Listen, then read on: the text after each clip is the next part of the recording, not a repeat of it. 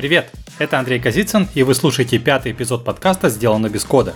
Моя цель во всем этом мероприятии – сделать ноу-код более известным, понятным, полезным. Этакий ноу-код евангелизм.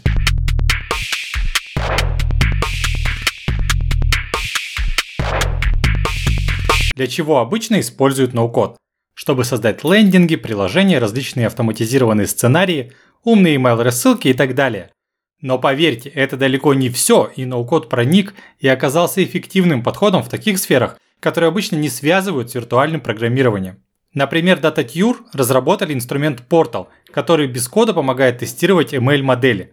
Можно загружать свою модель, тестировать данные, все визуализировать и проверять прямо в браузере. Причем платформе без разницы, работаете вы с фото или видео, поддерживается и то, и другое. Окей, движемся дальше. Как думаете, можно ли с помощью ноу-кода создавать игры? Сложные уровни PS5, пожалуй, не сделать, но что если консоль будет простой? Максимально простой. Гениально примитивный, такой как Playdate от Panic. Однобитный черно-белый экран, такой ноу-код, думаю, потянет.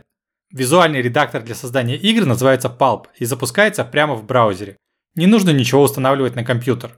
В нем есть редактор уровней, шрифта, звуков и отдельно музыки. Ну и, конечно, редактор кода, если нужно сделать что-то сложнее змейки.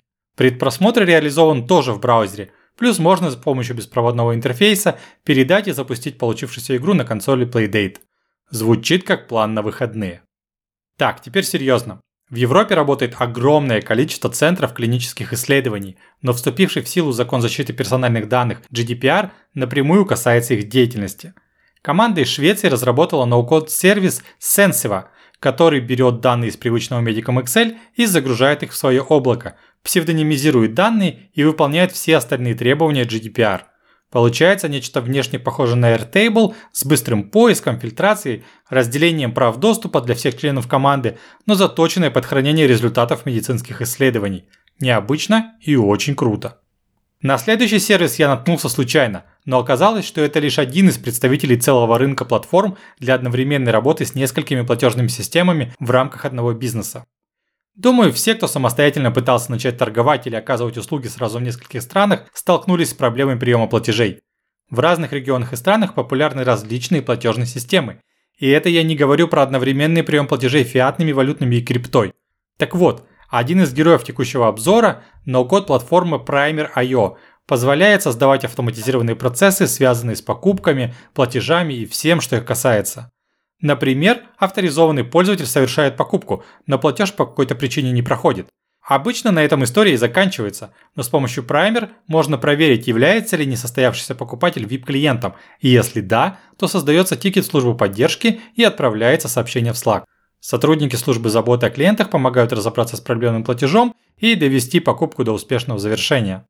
Конечно, самый простой вариант использования подобной платформы – это направление на ту или иную платежную платформу в зависимости от страны нахождения клиента. Но Primer позволяет создавать более сложную логику, например, менять способ оплаты не только исходя геопозиции, но и опираясь на сумму платежа. Другой вариант применения – это генерация и отправка по почте промокупонов тем, кто совершает у вас покупку на определенный чек или если в чеке много разных товаров. В общем, ноу-код в лучшем своем проявлении, но заточенный на получение платежей.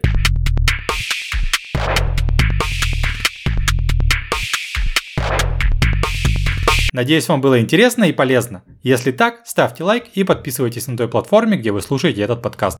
Это позволит узнать о теме ноу-кода большему количеству людей – Пишите мне, если возникли вопросы по ноу-коду или вы хотите максимально сжатые сроки стать разработчиком мобильных приложений. Успехов в ваших проектах. Пока!